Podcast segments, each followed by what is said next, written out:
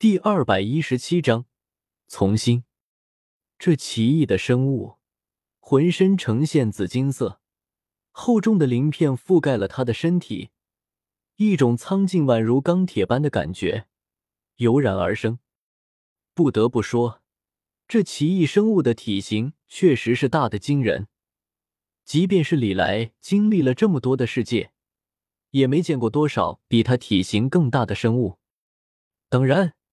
体型大并不代表着战力就一定会特别的强大，至少对于现在的李来而言，这头紫金色的巨兽实力也就是那么回事罢了。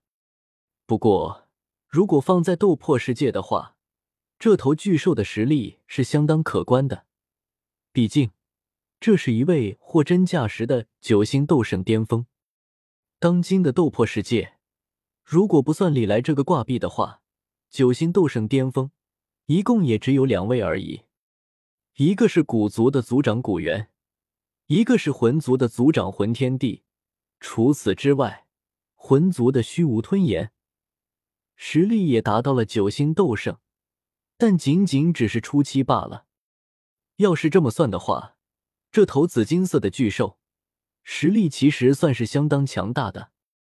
就在李来注视着那头紫金色的巨兽的同时，另一边，那头紫金色的巨兽也开口了：“闯墓者可持古玉。”巨兽的声音听起来有些生涩，显而易见，这位已经挺长时间没有开口说过话了。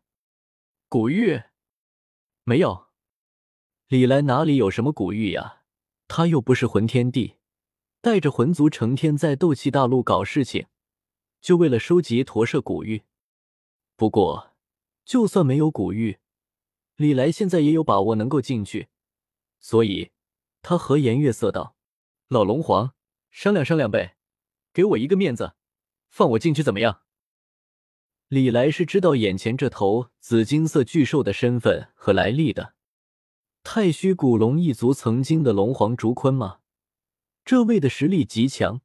甚至曾经艺高人胆大的跑到驼舍谷地的墓地撒野，想要在驼舍谷地的坟头蹦迪，结果自然而然的装逼失败了。而结果嘛，就是被驼舍谷地给扣了下来，负责看守谷地洞府。李来也不确定，这位已经在谷地洞府待了有多久了，保守估计几千年应该是有的。堂堂九星斗圣巅峰强者。太虚古龙一族的族长却被关在这鬼地方，关了数千甚至万年，可想而知，这位心中到底憋了多大的火气。眼见李来不但没有拿驼舍古玉过来开门，还拿他寻开心，老龙皇立马就不干了。下一刻，恐怖的威压从老龙皇的身世放了出来，铺天盖地的朝着李来席卷而来。没有的话，就。老龙皇心头升起一阵杀意，就打算动手怼死这莫名其妙的闯墓者。然而，还没有等老龙皇把话说完呢，他的眼前却突然出现了一轮太阳。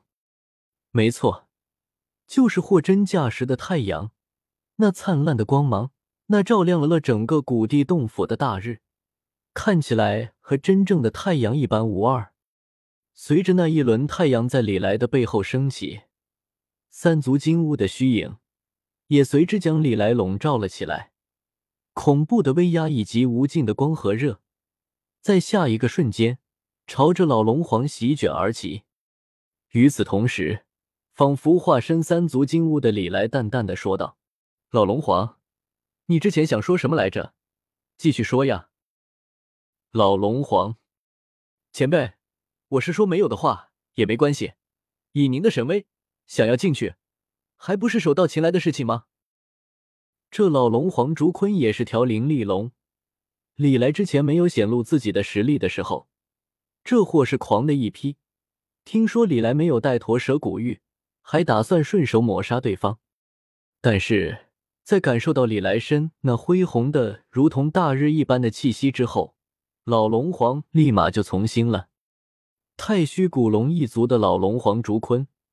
差不多算是整个斗破世界现存最古老的存在了，因为活得比较久，所以老龙皇也称的是见多识广。李来生的气息实在是太恐怖了，甚至比曾经算计他、将他困在这里无尽岁月的驼舍古帝都要恐怖。所以，却定过眼神，这是他惹不起的人。既然肯定惹不起，那为了保命认怂，不寒碜。所以，老龙皇毫不犹豫的跪了，收起了自己那体型庞大的本体。化作一个满头紫金头发的中年男子，一脸善笑的对李来说道：“前辈，晚辈是这古地洞府的看守。不过，晚辈并不是自愿看守古地洞府的，晚辈是太虚古龙一族曾经的族长。当年，晚辈发现了这古地洞府的所在，本想要进入，但是却不慎被那驼舍古地算计，被迫成为了古地洞府的看守。”说着。老龙皇的脸露出了愤恨之色，显然，对于当年坑了他的驼舍古帝，老龙皇是充满了仇恨的。